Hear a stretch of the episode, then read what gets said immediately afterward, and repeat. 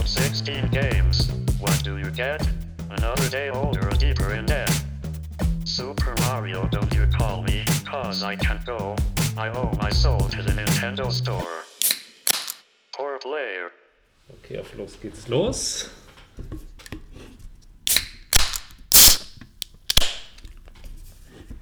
Und Prost, lieber Christian. Prost.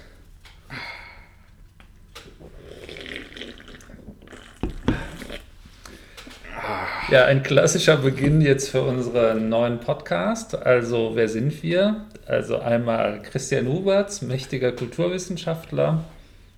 Und äh, direkt neben mir Eric Janot, mächtiger Game Designer und Social Justice Warrior, zusammen Genau. mit mir. Ich glaube, da, da können wir uns beide drauf einigen auf den Titel und den tragen wir auch gerne. Okay, worum geht es jetzt bei unserem ersten Podcast, Christian, unserem gemeinsamen? Ähm, wir überlegen schon seit langem ein Projekt namens äh, Pur Player zu starten, wo wir uns äh, mal darüber unterhalten, welche Rolle Armut in Computerspielen spielt, inhaltlich, aber auch so in, in der ganzen Peripherie des Gamings. Also was erzählen Computerspiele über Armut oder was haben sie damit zu tun? Ja, und ich denke auch, das ist auch ein wichtiges Thema auch allgemein, weil natürlich jetzt Armut in, es geht nicht nur um Armut in Videospielen natürlich, sondern ganz grundsätzlich darum, dass Armut auch in der deutschen Gesellschaft einfach auch ein reales Problem ist.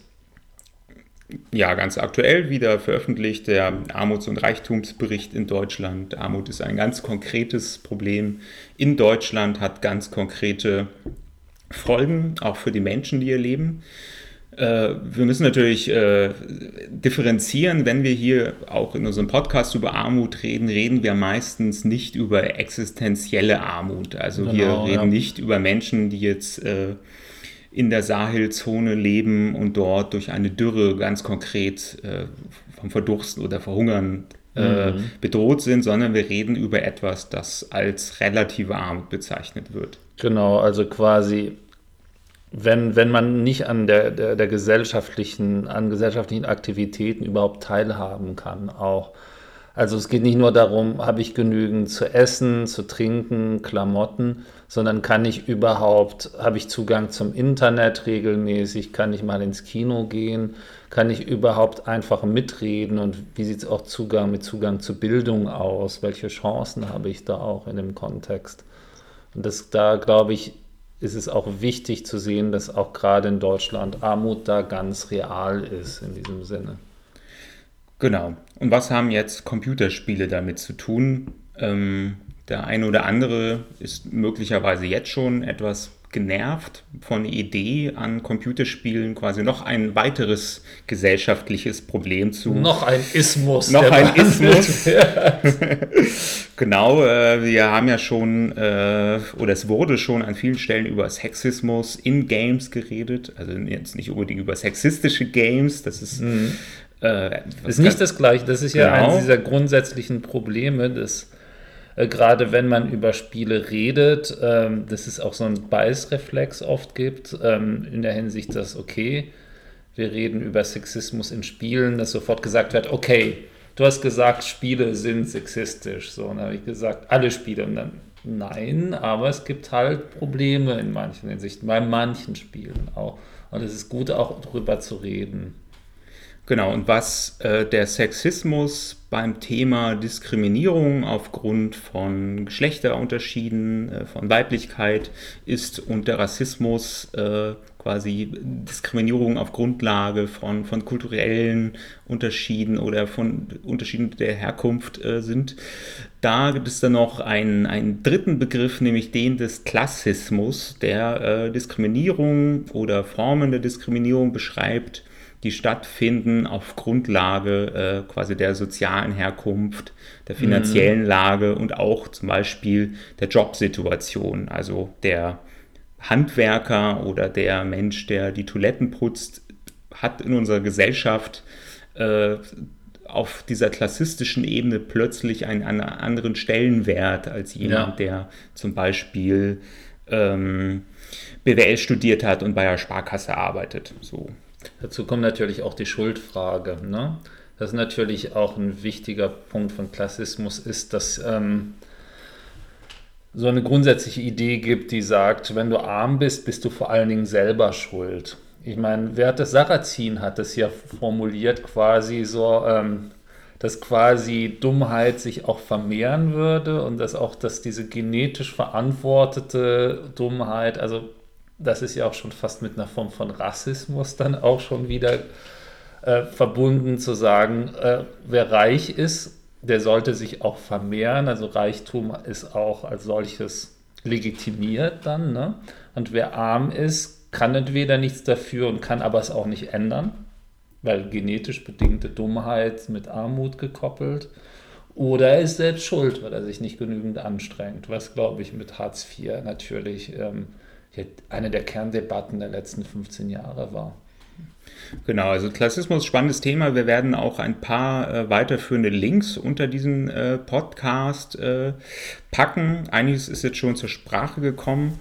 Ähm, spannend ist, das Wort von Erik gerade auch schon ein bisschen angesprochen, dass äh, gerade diese Ismen und diese Diskriminierungsformen selten alleine äh, auftreten. Das heißt, wir werden wahrscheinlich auch immer mal wieder so rüberschwenken, gerade in Richtung Rassismus, wenn in Deutschland zum Beispiel so Begriffe äh, aufblubbern aus der rechten Ecke wie Wirtschaftsflüchtling, dann haben wir ein Paradebeispiel dafür, wie quasi eine, eine, eine, also eine rassistische Diskriminierung plötzlich zusammen funktioniert mit einer klassistischen. Das sind nicht nur Menschen, die flüchten aus ihrem Heimatland, sondern die sind auch noch arm. Also auch hier wieder so eine sehr, sehr direkte, gezielte Abwertung einmal von Fremdherkunft, aber auch von Armut. Ja. ja. Und ähm, ja, was wir jetzt genau mit Games in dem Zusammenhang machen wollen, ist, dass wir natürlich davon ausgehen, dass Spiele jetzt wie Filme oder Bücher und so weiter sind jetzt ein vollwertiges Kulturgut. Ne? Ich glaube, die Debatte haben wurden in den letzten Jahren schon sehr gut geführt. Ich glaube, das wird jetzt niemand mehr, der irgendwie in der Debatte drin ist, auch halbwegs jetzt leugnen, weil alle spielen, wir sind fast alle Gamer zumindest, ab, sagen wir mal, Mitte 30 oder drunter. Ne? Ähm, das bedeutet aber auch, dass wenn Games halt ein Kulturgut wie Filme sind, dass natürlich sie auch dann viel über unseren Alltag und unsere Lebenswirklichkeit erzählen und auch müssen vielleicht bestimmte Aspekte oder sie die Möglichkeit haben. Und ähm, da natürlich sind Themen wie eben Armut, Reichtum natürlich auch ein wichtiger Aspekt, den man da auch betrachten kann und der zumindest in unseren ersten Vordiskussionen vor dem Podcast wir gemerkt haben, da ist immer noch einiges im Argen, wenn es darum geht, Armut darzustellen oder wie es in Spielen dargestellt wird. Und auch da gibt es einige Parallelen zu den Debatten, die schon über Sexismus und Rassismus in Games geführt werden. Auch äh, Armut und Reichtum sind äh, sehr Stereotypen geprägt. Also in den nächsten Folgen werden wir uns auch verschiedenen äh, Stereotypen, die es quasi zur Armut gibt, auch äh, näher, näher widmen. Mhm. Ähm, aber genau das äh, hat uns auch dazu getrieben, diesen Podcast aufzunehmen, weil wir festgestellt haben, wenn man sich die Spiele anguckt und wir werden gleich sicherlich noch auf ein paar konkrete Beispiele eingehen, wenn man mhm. sich die anguckt, dann merkt man, dass äh, Armut immer sehr ähnlich dargestellt wird und bestimmte Sachen äh, quasi verstärkt werden, was es bedeutet, arm zu sein, und andere verschwinden. Also was wir beim Sexismus zum Beispiel auch haben, dass weibliche Charaktere plötzlich verstärkt reduziert werden auf ihren Körper und andere Dinge, die äh, an diesen Charakteren äh, sehr wissenswert oder interessant oder spannend wären, plötzlich fehlen. Ja.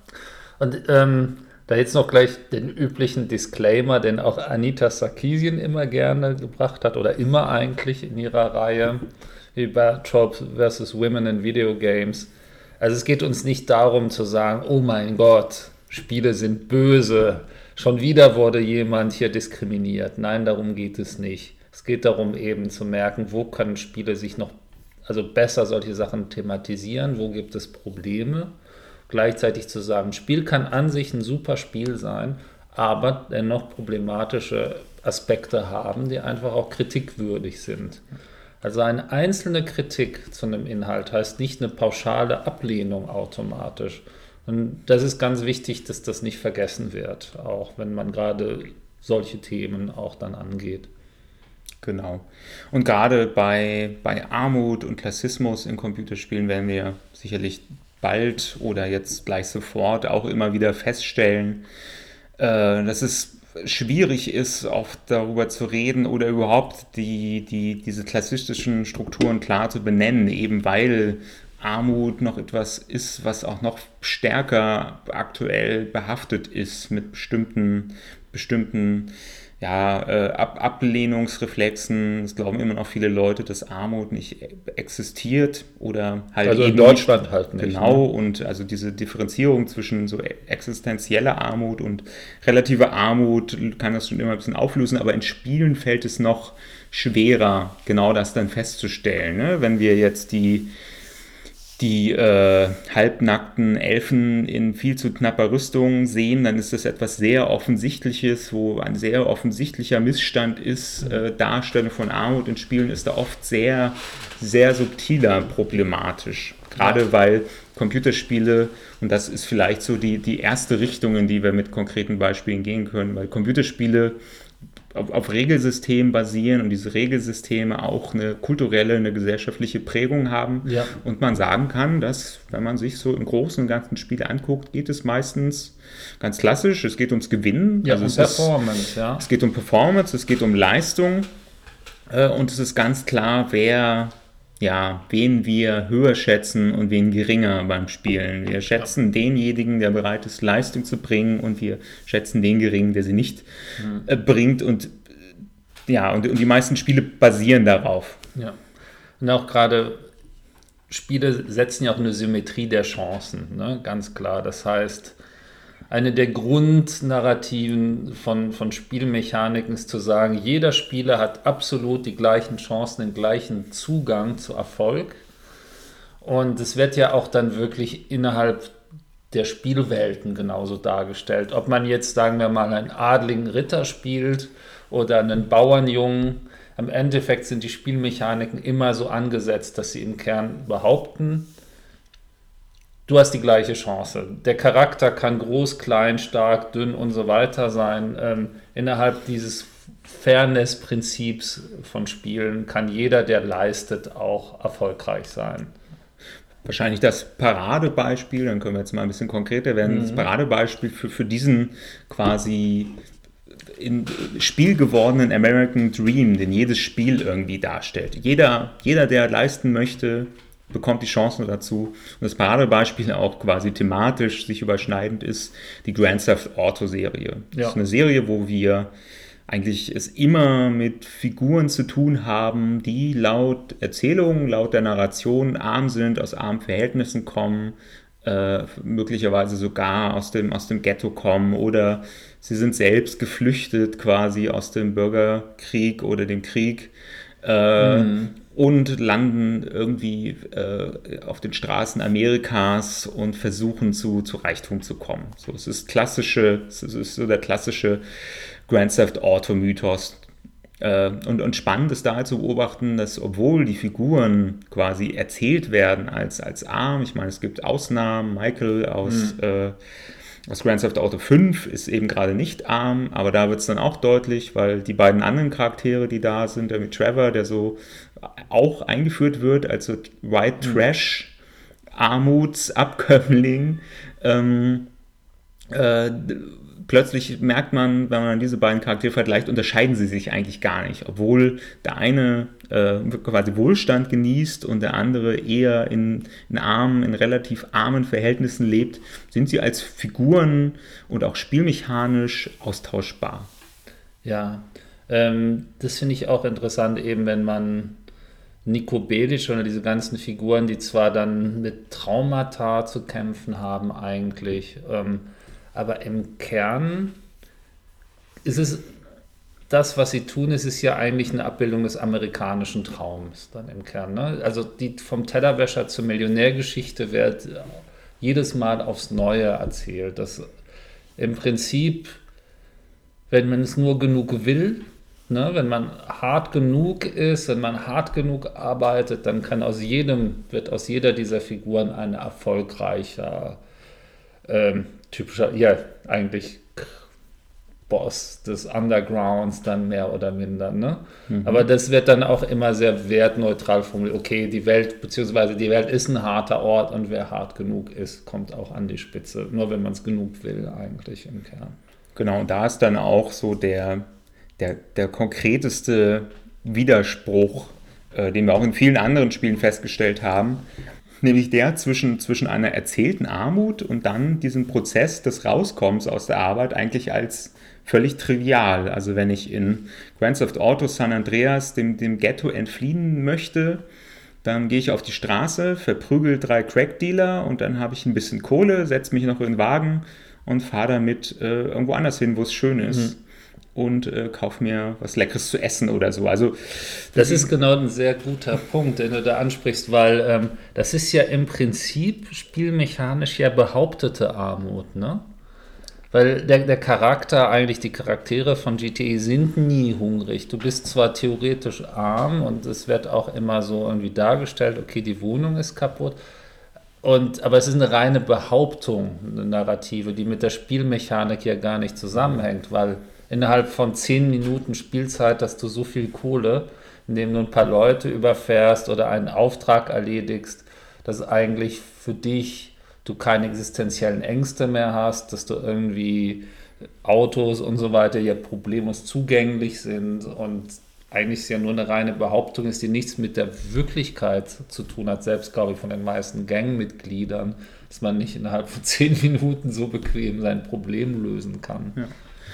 Und äh, gerade wenn man dann die Realität sich quasi zurückholt als, als Maßlinie dafür, wie, wie sieht Armut ganz konkret in der Wirklichkeit aus, dann äh, kann man äh, sagen, auch als quasi Hauptmerkmal von Klassismus, dass diese, dieser Weg, dieser schnelle, triviale Weg aus Armut zu entkommen, eben nämlich gerade nicht möglich ist gesellschaftlich. Und dass dieses diese Schwierigkeit, aus armen Verhältnissen zu entkommen, so wie es in Grand Theft Auto quasi immer wieder erzählt wird, äh, in der Realität so nicht vorkommt. Und das genau das Problem von Klassismus ist. Das kann zum Beispiel bedeuten, dass äh, Kinder aus, äh, aus armen Familien an der Grundschule bei gleicher Leistung ähm, trotzdem eine Hauptschulempfehlung bekommen von den Lehrern. Also es, sind, es gibt viele, viele Beispiele, viele gut erforschte, konkrete Beispiele dafür, wie so eine, äh, quasi so ein Bias, wie so ein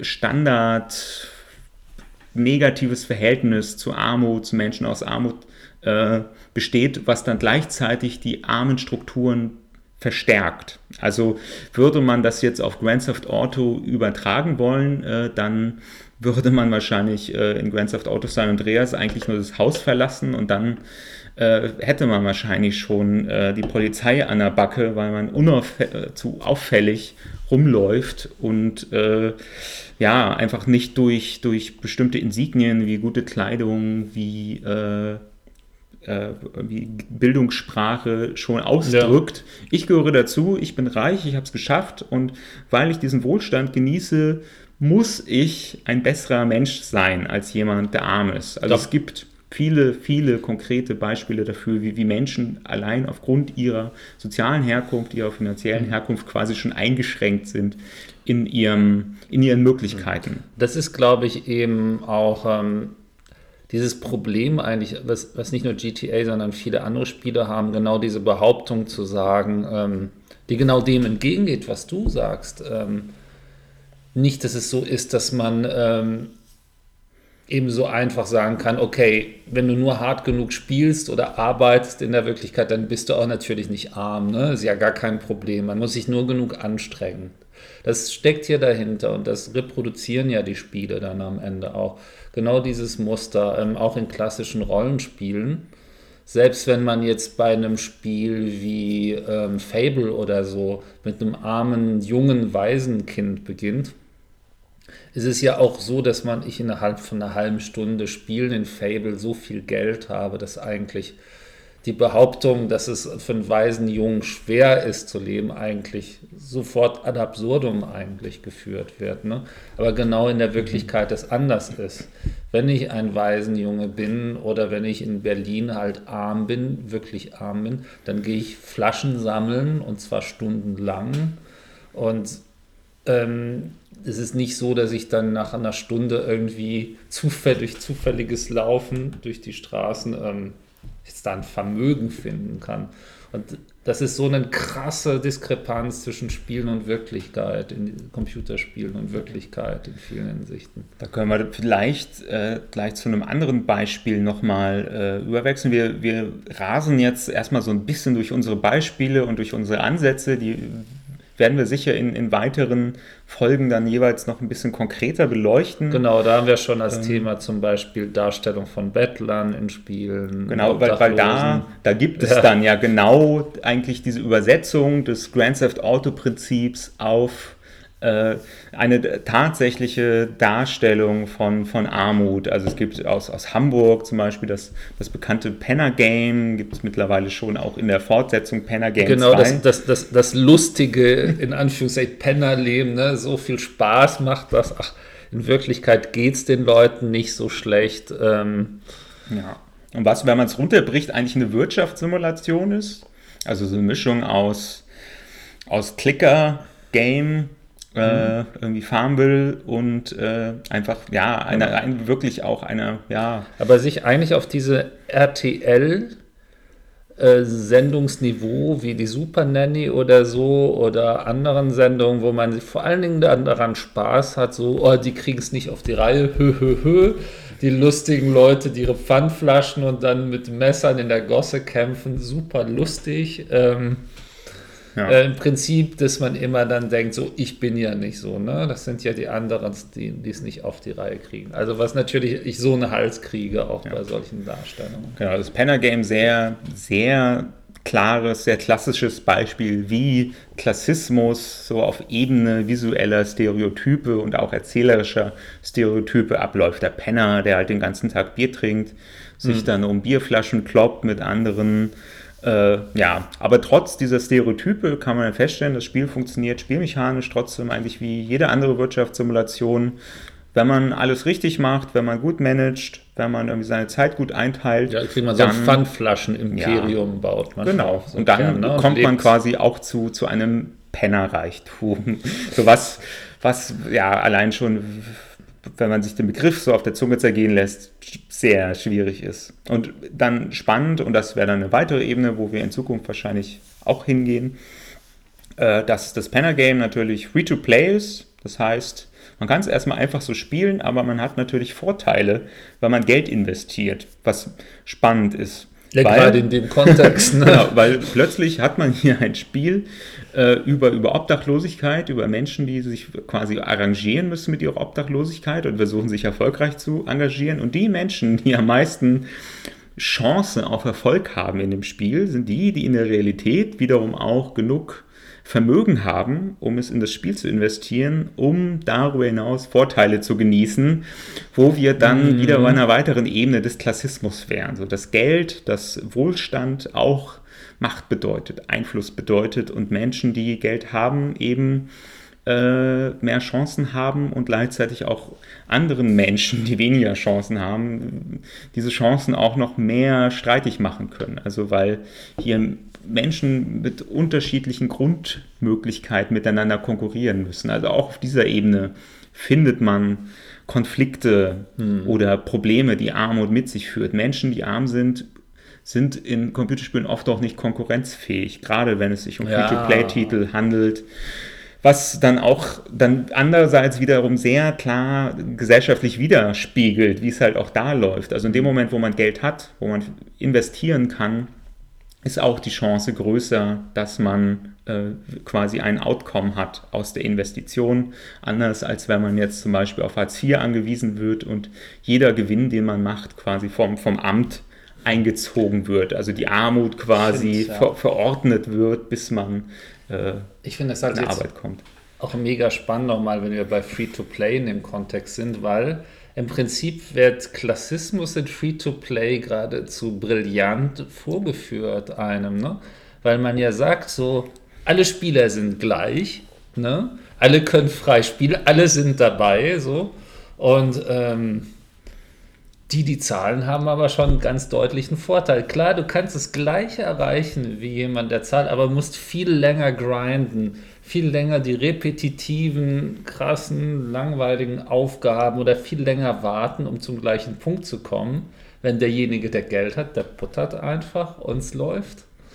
Und ich finde, das ist ein geradezu wunderbares Bild, wie Klassismus funktioniert oder auch so Behauptungen, die dahinter stecken, dass Arme sind nicht ausgeschlossen in der Gesellschaft. Die kann auch, natürlich kann jeder studieren in Deutschland, der studieren will und so. Aber natürlich ist es so, dass wenn du mit den richtigen sozialen Kontakten, also mit Kapital, ne, das kann Geld sein, das können Kontakte sein, natürlich hast du ganz andere Voraussetzungen voranzukommen, wo dann jemand also jetzt, um mal auch persönlich biografisch zu werden, mein Vater kommt, kommt aus einer Bauernfamilie, ne? Und mein Vater hat halt einen mittleren Schulabschluss gemacht und er hat sich dann halt ganz langsam in der Polizei hochgearbeitet, wo dann Kollegen von ihm, ähm, die dann halt aus bürgerlichen Familien kamen, natürlich dann direkt dann in Offiziersgrad hochgekommen sind. Ne? Also das einfach zeigen kann, ja, die haben, der hat bestimmt auch hart gearbeitet, nur die Startvoraussetzung hat einfach ganz anders beschleunigt. Da ist Free-to-Play, glaube ich, ganz schön ähnlich in der Hinsicht. Genau, das Stichwort ist da ja, da können wir kurz drüber reden. Äh, Eva, dann vielleicht kurz mal rübergehen auch zu, zu positiven Beispielen oder zu, zu, Beispielen, wo denn mal, wo man sagen kann, hier, hier hat jemand Armut verstanden oder versucht, mhm. sich mit auseinanderzusetzen. Aber das Stichwort für das, was du eben beschrieben hast, ist ja Privileg. Ja. Also Privileg bedeutet, man genießt meist ohne äh, irgendwie was dafür zu können, einen gesellschaftlichen Vorteil. Das kann sein, man mhm, ist äh, genau. männlich zum Beispiel. Ne? Wenn man eine Frau ist, dann statistisch gesehen wird man weniger verdienen. Äh, man wird statistisch äh, häufiger Opfer äh, von Gewalt, vor allen Dingen sexueller Gewalt. Genau, und äh, sowas ähnliches haben wir natürlich auch beim, beim Klassismuskomplex. Also auch da bedeutet es, wohlhabend zu sein, Ressourcen zu haben, also in Form von Geld oder in Form von Kontakten, in Form von Vitamin B, auch in Form von Habitus, wenn ich in der Familie beigebracht bekomme, wie ich mich in gesellschaftlichen Situationen mit, mit Menschen, die hierarchisch über mir stehen, gut und natürlich verhalte, dann ist das ein Vorteil, wenn ich mal auf einer Tagung bin und mit irgendeinem Bankvorstand rede, weil der, der, der merkt nichts. So, der denkt, das ist ein netter junger Mann, im Gegensatz zu, man mhm. kommt aus einer Familie, wo man das nicht gelernt hat, man ist unsicher. Diese Unsicherheit äh, spiegelt sich im eigenen Verhalten und dann denkt sich diese Person, die ein hierarchisch höher gestellt ist, was ist mit dem los? Der verhält sich komisch. Ne? Da gibt es ja diese klassische äh, soziologische Studie von äh, Bourdieu, äh, mhm. namens äh, Die feinen Unterschiede. Und das sind genau diese feinen Unterschiede, dieses im, im, Habitus des Menschen aus anderen Klassen auffällt, wo man eigentlich herkommt. Und mhm. Wird das, auch gerne so als ja. Stallgeruch in der Politik ja. oder über diese ganzen Etikettregeln dann auch. Ne? Also es wird ja dann auch, weil das hier Thema von Pretty Woman im Prinzip ist ja dann auch eine krasse Klassismusgeschichte, wo dann ein armes Mädchen dazu erzogen wird, sich dann richtig zu benehmen, dann auch dann und gleichzeitig aber so frisch ist, ne? Und so ehrlich, also diese edle Armut dann auch zelebriert ja. wird im Prinzip. Werden wir auch sicherlich in einer der nächsten Folgen mal drüber reden, über diese narrativen Stereotype.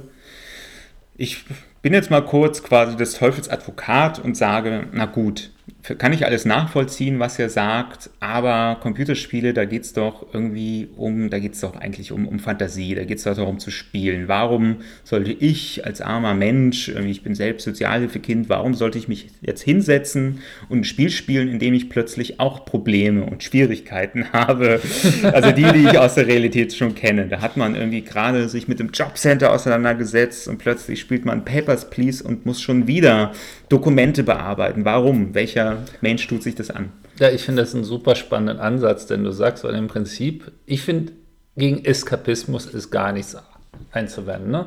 Ab und zu gucke ich mir auch, keine Ahnung, Horrorfilm an oder spiele super banale Spiele wie Candy Crush oder so. Ist ja auch, ich denke, es ist voll okay, aber der Kern ist ja, dass es ausschließlich ja diese Spiele fast gibt. Ne? Wir haben sehr wenig Spiele, die einfach versuchen, unsere soziale Wirklichkeit abzubilden. Und das halte ich eigentlich, also zumindest ich, für das Kernproblem. Das ist eigentlich genau dieser Punkt, wie jetzt Spiele, Ausnahmespiele wie Card Life, auf das wir kommen werden, und Papers, Please, dass sie die Ausnahme sind. Und eigentlich sollte es aber, sagen wir mal, fast die Regel sein, dass Spiele dann auch äh, Teile unserer Lebenswirklichkeit einfangen. Also warum gibt es davon so wenige? Ich meine, ich nehme ja gerne Filmanalogien, auch wenn es verschiedene Medien sind, aber es gibt natürlich dann Actionfilme, Abenteuerfilme und so weiter, die sind auch super und haben ihre Berechtigung, aber es gibt auch viele Filme, die wirklich dann versuchen, möglichst nah an dem zu sein, was wir erleben oder an bestimmte politische und soziale Themen. Und das können Spiele natürlich auch toll leisten und auch quasi dann auch, ähm, ich weiß nicht, ob man über Empathie, ob man dann quasi auch Reflexion dann auch dann, indem man das erlebt, indem man sich konkret mit den Spielmechaniken dann auseinandersetzt, auch ganz andere Möglichkeiten auch bieten. Mhm. Genau, im Grunde genommen deckt decken sich dann die, die Probleme äh, quasi von, von Armut in Spielen äh, dann sehr, sehr direkt mit den Problemen des Klassismus oder den, den Hauptsäulen, was, was Klassismus bedeuten kann. Nämlich einmal, dass, dass es einen Mangel an Repräsentation gibt in der Gesellschaft äh, wird armen Menschen nicht, spielen keine Rolle, so ihre, ihre politische Meinung zählt wenig, sie gehen oft gar nicht zur Wahl, so da gibt es mhm. eine Unterrepräsentierung. Dann, wenn es eine Repräsentierung gibt, dann ist es eine Missrepräsentierung, dann haben wir halt nicht so ein realistisches Bild der Armut, sondern wir haben das Penner-Game, wo, wo einerseits mit, mit wirklich auch diskriminierenden, mit sehr negativen Stereotypen gearbeitet wird, die aber gleichzeitig eigentlich dann auch direkt spielmechanisch veräppelt mhm. werden, dadurch, dass Armut gar nicht wahrgenommen wird, dann wiederum als das, was es ist. Ähm, und dann auch, dass es so, ja, dass dadurch, dass Spiele das so oft vernachlässigen oder missrepräsentieren, auch so eine kulturelle Aneignung existiert. So Menschen, die eigentlich mit Armut nichts zu tun haben, die es sich leisten können, in ein Free-to-Play-Game zu investieren, spielen dann mal arm im Penner-Game. Ähm, ja. Genau, das sind so also drei der, Armuts, der Armutstourismus im Prinzip. Ne? Genau. Ähm, mal genauso wie auch gut gemeinte Reportagen dann so obdachlos für einen Tag. Ne? da geht dann Journalist, genau. gab es auch schon einige Berichte, so Willi will es wissen zum Beispiel, dass man, oh, ich bin jetzt mal einen Tag obdachlos und dann so, oh, schlimm, schlimm, ich habe dann auf der Platte gepennt, so. Und dann aber natürlich gibt es die gute Dusche danach und dann ja. sitzt man dann zusammen mit seinen Freunden dann beim Sushi essen und dann so, oh, das war schon schlimm und so. Da warst du ja richtig mutig, dass ja, du das mal gut, gemacht hast. Gut, dass du es mal probiert hast. Und ja, also das ist dann wirklich so die, ja, so die, die, die, die negativste oder die, die unproduktivste Form der Auseinandersetzung. Aber jetzt noch kurz zum Schluss wir haben uns vorgenommen, wir bleiben immer so grob bei einer halben Stunde, weil wenn man beim Jobcenter sitzt, haben wir auch immer nur eine halbe Stunde Zeit. Auch das ist ein Problem von Armut. Ja. Man hat äh, tatsächlich auch weniger Zeit, weil man plötzlich sich mit viel mehr seltsamen bürokratischen äh, Zeug mhm. auseinandersetzen muss. Stichwort Bürokratie. Ich bin gerade richtig gut, mir selbst die Bälle zuzuwerfen. Und zurück zu dem Beispiel, was ich eben schon genannt hatte, nämlich Papers, Please. So, Papers, Please ja. ist ja fast schon redundant zu sagen, dass es ein tolles Spiel ist und es wird immer bei allen möglichen Zusammenhängen als tolles Spiel genannt, aber es ist auch beim Thema Armut ähm, sehr vorbildlich, eben weil es zwei Dinge gut macht. Einmal konfrontiert es einen mit armen Menschen, deren quasi Schicksal sehr, sehr spürbar wird, sehr konkret. Menschen, die, die flüchten, die kein Geld haben, die über die Grenze wollen und man ist plötzlich in der Situation, mit deren Armut irgendwie umgehen zu müssen. Man hat, man spürt plötzlich die Macht, ich kann die jetzt einfach zurückschicken, die können nichts machen. Das bedeutet auch Armut, sich dagegen nicht wehren zu können, sich jetzt nicht einen Anwalt suchen zu können, weil man richtig viel Asche ja. hat oder das Bestechungsgeld rüberrutschen zu lassen, weil man so viel Asche hat. Und auf der anderen Seite versetzt es äh, die Spielenden auch selbst quasi in eine prekäre Situation. weil selbst wenn wir halt Gutmensch sind, um dieses schlimme, schlimme Wort mal in den Mund zu nehmen, selbst wenn wir Gutmensch sind in diesem Spiel und sagen, ich lasse alle, ich lasse alle ins Land, weil die können doch nichts dafür und ich möchte gut handeln, na, dann bekommen wir halt jedes Mal eine Geldstrafe. Äh, und die Geldstrafe wäre so ziemlich egal, mhm. hätten wir nicht. Selbst eine Familie, selbst eine Wohnung, die wir bezahlen müssen, selbst eh schon mhm. wenig Geld das heißt, Papers, Please zeigt nicht nur so die, die Armut der anderen, sondern man selbst ist plötzlich auch tatsächlich Opfer eines Regelsystems, bei dem man äh, eigentlich nie genug Geld hat und vor allen Dingen nie genug Geld hat, um gut zu handeln. So, man wird permanent eigentlich gezwungen, die, die, die moralisch falschen Entscheidungen zu treffen, weil im schlimmsten Fall bedeutet das, man kann sich die Heizung nicht mehr leisten, dann wird das Kind krank und stirbt. So, und genau das bedeutet Armut. Und das macht das Spiel wunderbar deutlich. Ja, das ist ein super Beispiel, auch mit dem wir jetzt abschließen können. Ähm, also diese, all diese Themen und viel mehr werden wir behandeln. Eben zum Beispiel ähm, Körperlichkeit und Armut ist ein Thema natürlich. Äh, sozialer Aufstieg, wie er durch Spielen dargestellt wird, wird drankommen. Natürlich auch eben Obdachlosigkeit auch in Spielen. Also das sind auf jeden Fall schon drei Sachen, die wir uns vorgenommen haben. Und falls ihr Ideen natürlich auch habt oder Themen, die ihr ganz konkret auch diskutieren wollt oder die wir mal behandeln sollen, schreiben, kommentieren. Wir sind auf jeden Fall da auch gerne dabei. Genau. Das war die erste äh, Prototypen-Folge von Pure Player. Ähm, und wir freuen uns, euch zu hören und auch, dass ihr uns hoffentlich bald wiederhört. Alles klar, dann noch vielen Dank fürs Zuhören und dann bis bald. Ciao, ciao. Und wir trinken das Bier jetzt noch ja, alle, ne? Äh, genau, jetzt noch die Dose zwischenmöglich. So. Ja. Prost. Insufficient funds. Game over. Poor player.